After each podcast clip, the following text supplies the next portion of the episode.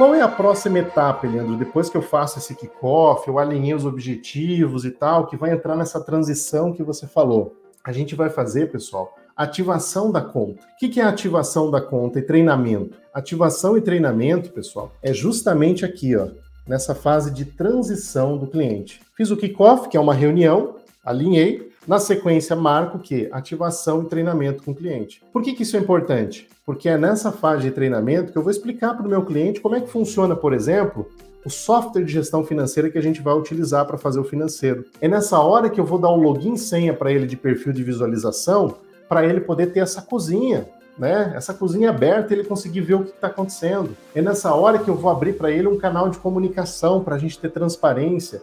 É nessa hora que eu vou mostrar para ele que ele vai receber relatório toda sexta-feira com uma previsão do que tem de contas a pagar e receber na semana seguinte. Que a partir de agora ele vai poder ver aquela moça, aquele rapaz do Fantástico à noite dando boa noite e ele ficando tranquilo. Porque segunda-feira ele já sabe tudo que vai acontecer na empresa dele. Não é só na segunda, é na terça, é na quarta, é na quinta, é na sexta, porque na sexta-feira passada ele já tomou a decisão mais assertiva e correta para poder honrar os compromissos da semana seguinte. Olha que tranquilidade que você acaba gerando na vida dessa pessoa. Então a gente vai fazer um treinamento ali para mostrar para as pessoas quais são as ferramentas, né? Se ele vai realmente compartilhar os documentos, como é que vai funcionar isso? É nessa hora que a gente vai fazer esse trabalho. Então essa fase de transição, pessoal, é a fase, digamos assim, que mais dói.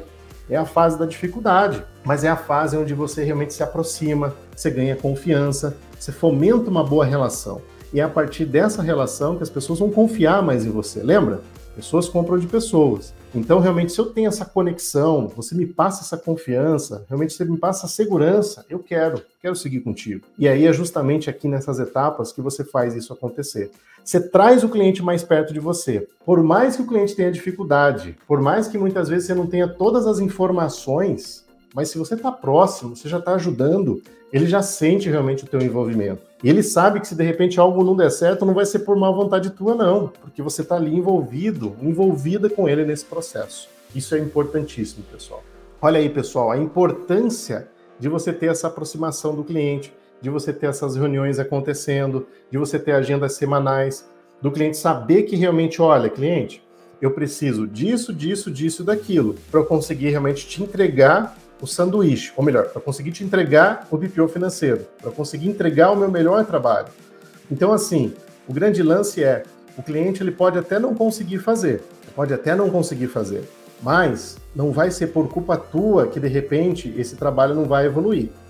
Se for de repente de não evoluir, o resultado vai ser porque ele não estava no momento correto para poder realmente seguir num projeto de BPO financeiro. Isso pode acontecer. Talvez não seja o momento do cliente.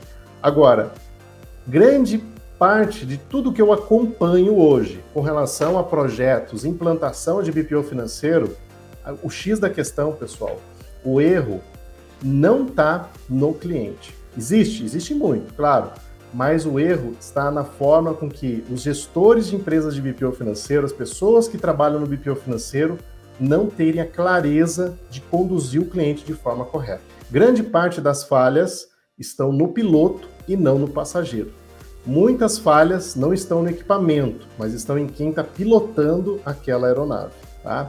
Então, assim, é, a gente precisa realmente. Eu tenho vários e vários erros, várias coisas. Tudo que vocês estão vendo aqui, gente, tudo que vocês estão vendo foi de bater cabeça, foi de errar, foi de perder dinheiro. Por isso que, assim, todo esse material que eu estou compartilhando com vocês você pode ter certeza que tem muito dinheiro envolvido. Muito dinheiro foi queimado aqui, gente, para eu conseguir chegar e falar, cara, é isso aqui. É isso aqui que é, isso aqui que não funciona, isso aqui que funciona. Então, assim, não é de livro, você não vai encontrar em livro, você não vai encontrar em lugar nenhum. Você vai encontrar de gente que está vivenciando aquilo.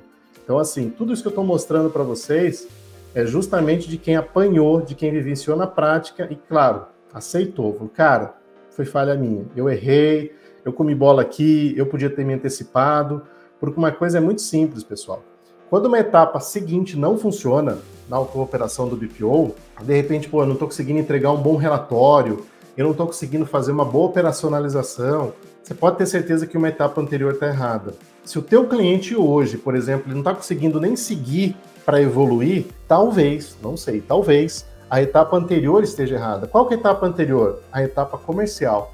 E a etapa comercial ela passa para você ter um filtro e colocar realmente dentro da tua operação pessoas que estejam aptas e conscientes de que elas vão conseguir seguir naquilo que realmente você se propõe a fazer, que elas vão conseguir acompanhar aquilo junto contigo. Porque assim, fazer BPO financeiro requer mudança, requer transformação, mas não é só da minha parte, é da parte que contrata esse serviço. Então assim, eu preciso dar essa clareza para essa pessoa, para ela saber exatamente o que ela tem que fazer ah, nas etapas seguintes para ela entender se de fato aquele é o momento para ela seguir aquilo.